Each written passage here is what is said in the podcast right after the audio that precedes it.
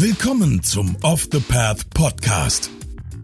Auf Off the Path bekommst du jede Woche praktische Reisetipps und Inspiration für dein nächstes Abenteuer. Und hier ist er, dein Travel Buddy und Abenteuer Junkie, Sebastian Canaves. Ja, herzlich willkommen zur dritten Off the Path Podcast Folge. Heute mit Lisa vom Reiseblog Helle Flecken. Lisa arbeitet neben ihrer Tätigkeit als Reisebloggerin auch als Flugbegleiterin für die Lufthansa. Und wir zwei haben im traumhaften Südtirol vor einigen Wochen über ihren Beruf, der sie an die tollsten Ecken unserer Erde bringt, gequatscht. Als Vielflieger habe ich größten Respekt für die Arbeit von Flugbegleitern und freue mich, über dieses Thema mit Lisa zu sprechen. Die gesamte Folge gibt es übrigens auch auf offthepath.com zum Nachlesen. Und jetzt viel Spaß. Lisa, schön, dass wir es geschafft haben, hier zum Off the Path Podcast in dem schönen Südtirol. Wir haben eine wunderschöne Aussicht auf eines der vielen wunderschönen Täler hier. Ähm, Lisa, du führst den äh, Reiseblog Helle Flecken. Jawohl. Und wir sind hier in Südtirol, weil du den Medienpreis gewonnen hast in der Kategorie Social Media und Blogging. Herzlichen Glückwunsch. Vielen, vielen Dank. Du reist sehr viel, ähm, weil du Flugbegleiterin bist bei der Lufthansa. Genau. Ähm, wie kamst du zu diesem Beruf? Ähm, das hat eigentlich direkt nach dem Abi angefangen. Ich bin schon immer sehr, sehr gerne unterwegs gewesen und hab, bin schon immer gern gereist und wollte eigentlich auch gerne nach dem Abi dieses Jahr abroad machen, was irgendwie alle gemacht haben. Aber wollte mir das eigentlich ganz gerne nicht von meinen Eltern finanzieren lassen, sondern das selbst machen. Habe also überlegt, wie kann ich jetzt auf die schnelle Geld verdienen, ohne dass das total furchtbar wird. Und ähm, habe dann irgendwann gedacht, naja, Flugbegleiter ist ja eigentlich ein ganz cooler Kompromiss. Du reist schon ein bisschen, du verdienst aber auch Geld. Machst du das mal für ein halbes Jahr. Und habe mich dann eben beworben und dann ist das ein recht aufwendiges äh, Bewerbungsverfahren. Ähm, das hat dann aber alles geklappt und dann habe ich eben angefangen und nach diesem halben Jahr wusste ich eigentlich, hey, warum sollte ich damit jemals wieder aufhören? Weil das einfach ein Job ist, der mir wahnsinnig viel Spaß macht und sehr vielfältig ist.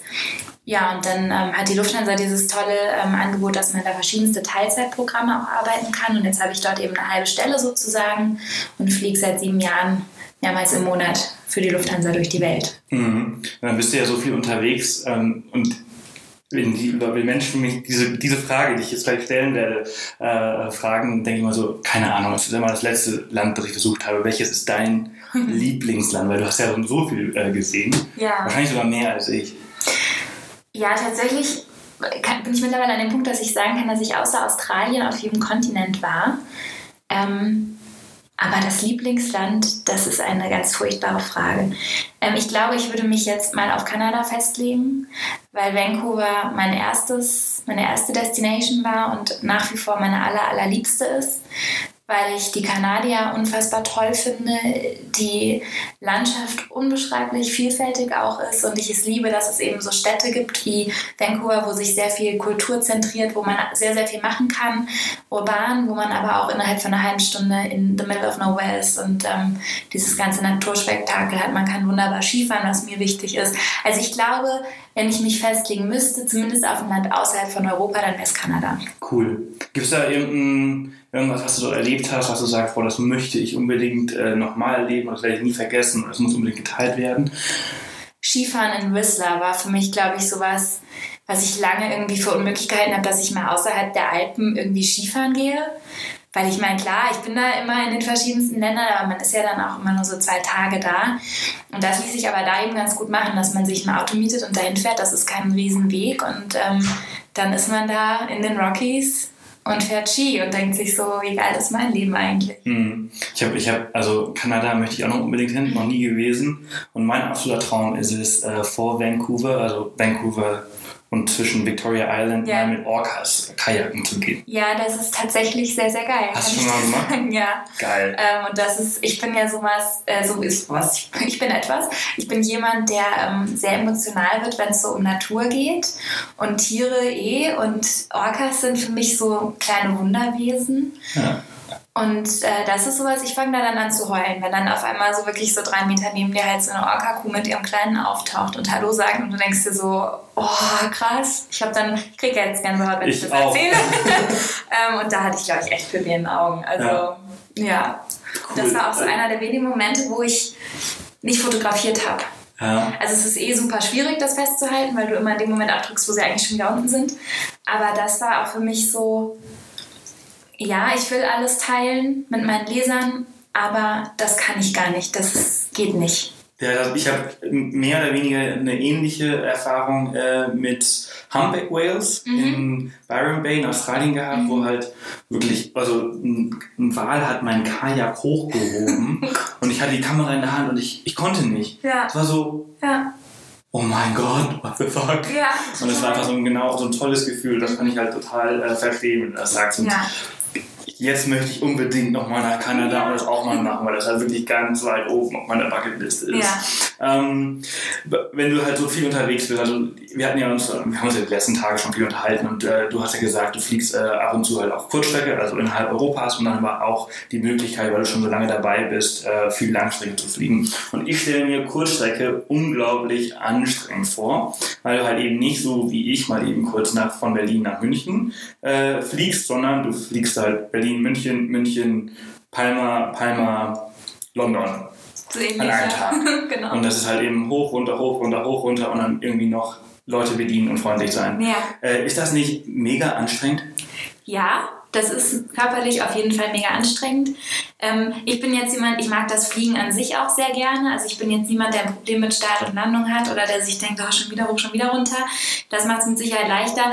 Und für mich ist einfach Europa entdecken, das sowas von wert. Also ich kann gar nicht sagen, wie genial ich das finde, dass ich immer mal einen halben Nachmittag in Barcelona habe oder in Paris oder in London. Ähm, dass man da mittlerweile echt schon so seine Routinen hat, irgendwie so, je nachdem, wo das Hotel dann ist. Wir haben meistens auch die feste Hotels, dass man dann weiß, okay, dann gehe ich da joggen und dann hole ich mir da meinen Kaffee. Das ist sehr, sehr schön. Und für mich war das auch wirklich während so dem ganzen Studium ganz, ganz toll, weil ich natürlich meine ganzen Erasmus-Freunde immer besuchen konnte. Ne? Also so einer meiner besten Freunde war in Madrid, den konnte ich dann dort ohne Probleme mal einfach so für einen Nachmittag besuchen und seine Freunde dort kennenlernen und sehen, wie er dort lebt. Das ist schon echt ein toller Luxus. Ja, also das stelle ich mir auch echt, ja, hätte ich auch gern gehabt damals, ja, weil ja. Erasmus ist ja so eine geile Zeit, die ganzen Leute kommen zusammen und dann vorbei. Ja. Und dann ist es oftmals so aus dem Auge, aus dem Sinn leider. Ja. Da hast du quasi natürlich echt eine geile Position, wo du sagen kannst, hey, ich komme nicht mal eben kurz besuchen. Einfach mal vorbei, ne? genau. Das ist, das ist schon cool, weil dieses Thema Erasmus, das ist zum Beispiel auch, was mich so ein bisschen gefuchst hat. Ich habe ja mein Studium dann ähm, neben dem Fliegen eben durchgezogen oder andersrum. Ich habe natürlich dann nie irgendwie dieses halbe Jahr noch mal ganz weg gehabt. Ne? Ja. Weil wenn man diesen Job hat, das wäre schon möglich, würde aber heißen, dass man mindestens zweimal im Monat dann doch wieder nach Deutschland kommt. Und das finde ich macht das Ganze so ein bisschen kaputt. Das ist, glaube ich, so das Einzige, was ich so ein bisschen bereue ist das falsche Wort, weil ich bereue gar nichts in meinem Leben, aber wo ich so manchmal denke, ah, das hätte ich irgendwie auch gerne gemacht, dieses mhm. nochmal ein halbes Jahr oder Jahr komplett weg sein. Mhm. So. Aber, aber dafür bist du halt ständig weg. Ja, ne? Also gleicht sich eigentlich schwer. wieder aus. Ja. Ähm, was war denn so für dich? Äh, also ich meine, du musst ja unglaublich krasse Stories erlebt haben auf deinen Reisen. Ähm, gibt es etwas, was du äh, teilen darfst und äh, teilen würdest? Also was war so der anstrengendste Flug oder oder mhm. also ich habe immer so Vorstellungen und ich erlebe ja bei den ganzen Reisen, wie keine Ahnung, sich halt äh, Briten unglaublich besaufen bis zur Bewusstlosigkeit, irgendwie Spanier lauter als streitend im Flieger. Ähm, Hast du sowas? So dieses, diese Story werde ich, diese Aktion werde ich niemals vergessen. Äh, ja, das hat jeder von uns, glaube ich. Das ähm, hat auf jeden Fall jeder. Das Thema Alkohol ist einfach was, wo wir alle sehr empfindlich reagieren, weil auch wenn wir natürlich im Alltag dafür da sind, Getränke zu bringen oder ein zweites Kissen oder eine Decke, wenn es kalt ist, ist unser Hauptjob eigentlich die Sicherheit an Bord. Zum einen, wenn es eben wirklich um äh, Notfälle geht, wo man irgendwie evakuieren muss, das üben wir jedes Jahr, das können wir alle aus dem Schlaf. Zum anderen aber eben auch, wenn es Gäste gibt, die aus irgendeinem Grund nicht mehr so ganz ähm, sich benehmen können. Und ähm, Alkohol ist einfach ein Thema, weil das da oben der Körper ganz, ganz anders verarbeitet als am Boden. Das heißt, selbst jemand, der am Boden irgendwie fünf Gläser Wein trinken kann, der kann oben von zwei Gläsern Wein schon ganz schön komisch werden. Aber das ist eigentlich was, womit wir alle recht gut umgehen können. Ähm, mein krassester Flug im Sinne von anstrengend und schon auch schlimm war, ähm, da haben wir, oder habe ich, also wir haben äh, relativ viele amerikanische Soldaten an Bord gehabt, die in Heimaturlaub geflogen sind. Ähm, und da war einer dabei, mit dem habe ich schon während dem Service und so immer ganz nett geschnackt und so. Der war ganz, ganz cool so. Und dann kam er irgendwann während meiner ähm, Pausenzeit quasi in die Küche und wollte einen Kaffee trinken. Und ähm, dann kamen wir so ins Gespräch und im Endeffekt hing der mir mehr oder weniger den Rest des Fluges heulend am Arm, weil der komplett fertig war, natürlich von seinem Einsatz. Und ähm, das ist sowas, wenn du merkst, oh, da hat jemand so Redebedarf. Und ich bin jemand, ich mache das auch gerne, ich rede sehr gerne mit den Leuten und ähm, der hat sich mir emotional so geöffnet und wir haben dann danach auch E-Mail-Adressen ausgetauscht, aber uns beide nicht geschrieben, weil man so gemerkt hat, nee, das war jetzt irgendwie dieser Flug und er brauchte das gerade mal. Und er hat mir Sachen erzählt, die mich so mitgenommen haben. Das war schon echt krass. Hm. So, weil das dann doch irgendwie den Menschen sehr nahe geht. Ja, also sehr emotionale Geschichte. Ja, total. Ja. Und dann habe ich aber auch wunder, wunderschön emotionale Geschichten. Ich habe gerade in Vancouver ein Pärchen kennengelernt, die sind damals von München nach Vancouver ausgewandert und ähm, sind bis heute echt enge Freunde, so die ich dann immer wieder besucht habe in Vancouver. Oder ähm, auch einen sehr, sehr guten Freund, der mittlerweile ein fester Bestandteil meines Lebens ist, den ich auch auf einem Flug aus Seattle kennengelernt habe. Ähm, das gibt es halt auch, dass man irgendwie Menschen kennenlernt, die man sonst niemals getroffen hätte, die dann ein fester Teil vom Leben wären. Hm. Ähm, hast du denn eigentlich auch viel Zeit mit den äh, Leuten? Also ich meine, wenn du dann einen Zwischenstopp äh, in Vancouver hast, wie lange darfst du da bleiben? Zwei Tage, drei Tage? Zweieinhalb Tage sind das ja. in Vancouver, genau. Ja. Also das ist schon immer genug Zeit, um sich, um sich umzugucken. Ne? Man muss natürlich auch ein bisschen lernen, auf seinen Körper zu hören. Das ist sehr, sehr wichtig in dem Job, dass man irgendwann weiß, okay, wenn ich mich jetzt so und so fühle, ist das ein Zeichen, dass ich wirklich mal ins Bett gehen sollte. Andererseits ist hinzukriegen, dass man nicht den halben Tag verschläft. Mhm. Das, da muss jeder irgendwie so seine Strategie entwickeln. Ähm, ich bin ein großer Fan davon, das ist eigentlich so mein Tipp auch an alle, die noch nie so viel international unterwegs waren, niemals vor 21 Uhr Uhrzeit ins Bett gehen. Das ist für mich essentiell, damit man einigermaßen durchschlafen kann. Ähm, ja. Ja, also weil das nächste Frage Jetlag. Ähm, mhm. Also du sagst, vor 21 Uhr äh, sollte man nicht ins Bett gehen. Hast du dann noch irgendwelche anderen Tricks parat, die du halt irgendwie anwendest? Also ich habe mal gehört, Ernährung. Mhm. Ähm, dass man halt deine innere Uhr mit dem Frühstück zurücksetzen kann. Mhm. Ähm, dass man vor Abflug seine Uhr äh, äh auf Ortszeit ähm, einrichten soll. Ähm, ja. Das, wie du gerade sagtest, äh, nicht zu spät, aber auch nicht zu früh ins Bett gehen. Ja, also dieses dieses mit dem ins Bett gehen ist natürlich ist das schwierig, ne? wenn man total fertig ist und man kommt morgens um elf an, kann man natürlich sagen, man legt sich mal hin, zwei Stunden, aber nur wenn man hundertprozentig weiß, man steht wieder auf, weil wirklich, man bleibt sonst liegen und man kommt nicht mehr hoch. Ja. Deswegen ist das für mich wirklich dann von mir aus am ersten Tag einfach Museum hilft ganz gut, wenn es irgendwie ein cooles Museum in der Stadt gibt oder einfach eine schöne Kunstausstellung oder so, wo man sagt, okay, da kann man sich auch mal ein bisschen zeitlich verlieren, spazieren gehen, laufen, frische Luft, sodass man dann abends um neun aber auch wirklich müde ist. Mhm. Ähm, ansonsten, was für mich beim Reisen generell wichtig ist und was auch gegen diese Jetlag-Sachen hilft, ist, wenn man sich so ein paar Sachen mitnimmt, die unterwegs zu zu Hause machen. Also ich bin jemand, ich sage immer, ich ähm, kenne meinen Koffer besser als mein eigenes Bett und ähm, bin da emotional auch mehr gebunden an meinen Kofferinhalt und ich habe immer so ein paar Sachen dabei, die für mich zu Hause sind. Also so absurd das klingt, aber wir kennen ja alle die ekelhaften Hotel-Stories, Putzgeschichten. Äh, ähm, ich habe immer meine eigene Kaffeetasse dabei. Mhm. Ähm, die steht da einfach immer, selbst wenn ich überhaupt keinen Kaffee trinke, ist das so ein Stückchen zu Hause, das ich irgendwie mag. Ähm, weiß ich nicht, ich habe so ein paar Koffersocken. Das sind einfach so warme Socken, in denen ich durchs Hotelzimmer marschiere. Ähm, so Sachen helfen irgendwie auch, dass man sich nicht so fremd fühlt und dann auch nicht so Schlafprobleme hat. Ja, also ein bisschen äh, zu Hause mitnehmen. mitnehmen. Ja. Ähm, also auf den ganz langen Strecken kann man ja auch im Flieger schlafen. Mhm. Äh, äh hast du das auf, auf den Langstreckenflügen auch, dass man da Pause hat und dann genau. Kojen Genau, also halt wir hat? haben wir haben quasi zwischen, es gibt ja meistens den Service nach dem Start und ähm, vor der Landung. Und dazwischen hat man ja meistens so, je nachdem wie lang die Strecke ist, so zwischen drei bis fünf, sechs Stunden, äh, wo relativ wenig passiert, außer dass wir mit Getränken rumgehen und gucken, dass alles in Ordnung ist. Ähm, und da ist immer die Hälfte der Crew äh, in Wache, nennen wir das, und die Hälfte der Crew in Pause. Und in der Pause haben wir eben ähm, einen Pausenraum sozusagen ähm, in dem wir schlafen können. Genau. Und kann man da schlafen? Ich kann da hervorragend schlafen. Ja. Viele können da nicht schlafen. Es ist manchmal recht laut, das kommt aufs Flugzeug drauf an. Der 380 zum Beispiel, unser neues Flaggschiff ist ja sehr, sehr leise. Da geht das sogar ohne Ohrstöpsel bei mir. Aber meistens macht man sich eben Ohrstöpsel rein. Ähm, ich kann da total gut schlafen. Bei mir ist es sogar so, dass wenn es turbulent ist und ein bisschen wackelt, kann ich umso besser schlafen, weil es mich irgendwie so ein bisschen in den Schlaf schaukelt. Ähm, ich kann das gut, ja. Dementsprechend hast du natürlich auch, ähm, darfst du wahrscheinlich auch gar nicht haben, Flugangst. Ja, gar nicht. Nee. Hast du Kollegen, die Flugangst haben? Ich glaube, es gibt Kollegen, die das manchmal entwickeln. Man hört oft, dass Leute, wenn sie Eltern werden, das so ein bisschen entwickeln, weil man dann so eine Verantwortung auf einmal ganz neu hat. Ähm, ich habe das gar nicht, ich kenne das auch gar nicht. Ich habe ein Urvertrauen ins Fliegen generell, obwohl ich immer noch, immer wieder da sitze und mir denke, wie kann das sein, dass wir hier in dieser Röhre sitzen und die schießt durch die Luft? Das ist doch total verrückt, aber das liegt vielleicht auch an meinen mangelnden physikalischen Fähigkeiten.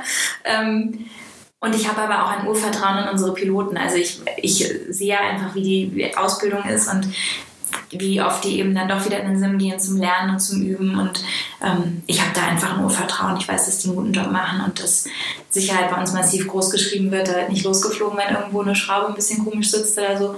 Von daher, nee, ich habe gar keine Flugangst, überhaupt nicht. Also geht mir eigentlich auch genauso. Also ich bin auch schon so oft geflogen und die schlimmsten Turbulenzen eigentlich durchgemacht, aber ich habe halt eben auch dieses Vertrauen. Also ich meine, die Person da vorne, die möchte am Ende auch nach Hause kommen zu seinen Kindern oder seiner Familie und alles drum und dran.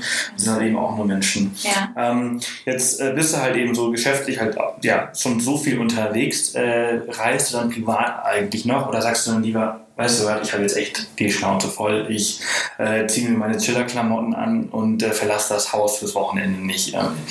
Beides. Ähm, ich reise wahnsinnig gerne und ich bin immer, immer gerne unterwegs, auch innerhalb von Deutschland. Und wenn ich mal Urlaub habe, ist trotzdem so dieses Gefühl, meine Zeit am Stück zu Hause zu sein, groß. Also ich habe wirklich, und das ist nicht übertrieben, dass ich mal mehr als drei Nächte in einem Bett schlafe, kommt bei mir eigentlich seit Jahren nicht mehr vor. Ähm, eine Zeit lang hatte ich damit ehrlich gesagt auch ein bisschen Probleme. Mittlerweile aber gar nicht mehr, weil ich wirklich das entwickelt habe, so ich bin in mir selbst zu Hause. Das klingt mhm. so ein bisschen theatralisch, aber so ist es ja. halt so. Ich bin, wenn ich irgendwie so ein paar Sachen dabei, wenn ich die Möglichkeit habe, irgendwie mit meinen Leuten zu kommunizieren, dann ist mir eigentlich egal, wo ich bin. Und ich liebe es so sehr zu reisen, dass ich das auch immer mache. Aber natürlich bin ich auch super gerne dann mal zu Hause. Und ich male mir das immer total schön aus. Ich habe jetzt im Oktober zehn Tage Urlaub.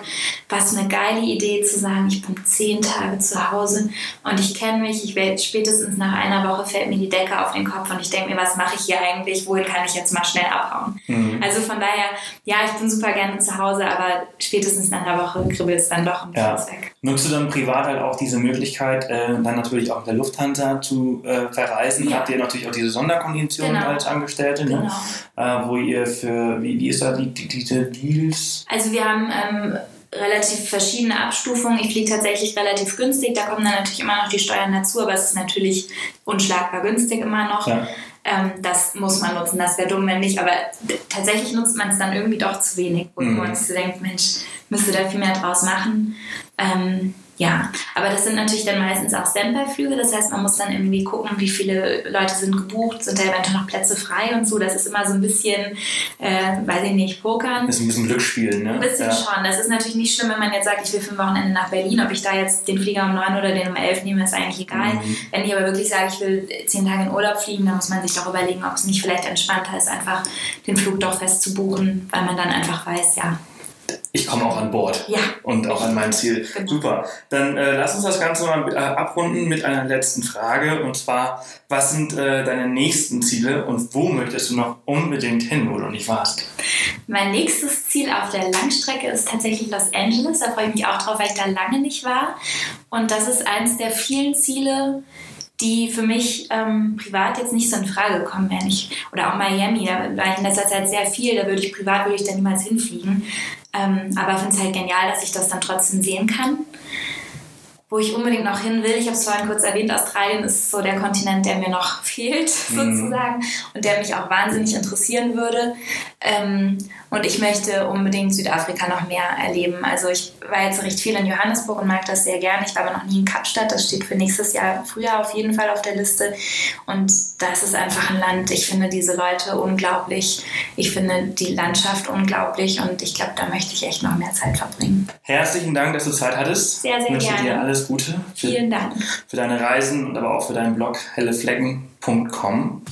Und äh, ja, dann sehen wir uns demnächst wieder on the road. Yes. Dankeschön. Sehr gerne. Ja, das war wieder einmal eine sehr interessante Folge mit tollen Einblicken in den Beruf und das Leben einer Flugbegleiterin. Schaut auf jeden Fall einmal bei Lisas Blog vorbei, helleflecken.com. Übrigens, die gesamte Folge mit Links gibt es zum Nachlesen auf offthepath.com. Nächste Woche spreche ich mit Feli vom Reiseblog Travelicia über das Sparen auf Reisen. Wird auf jeden Fall super spannend und bis dahin wünsche ich euch alles Gute und bis bald. Das war wieder eine Off the Path Podcast Folge. Erzähl auch deinen Freunden von diesem coolen Podcast-Kanal und hinterlasse eine Bewertung auf iTunes. Nächste Woche kommt die nächste spannende Folge. Bis dahin, mach jeden Tag zu deinem Abenteuer.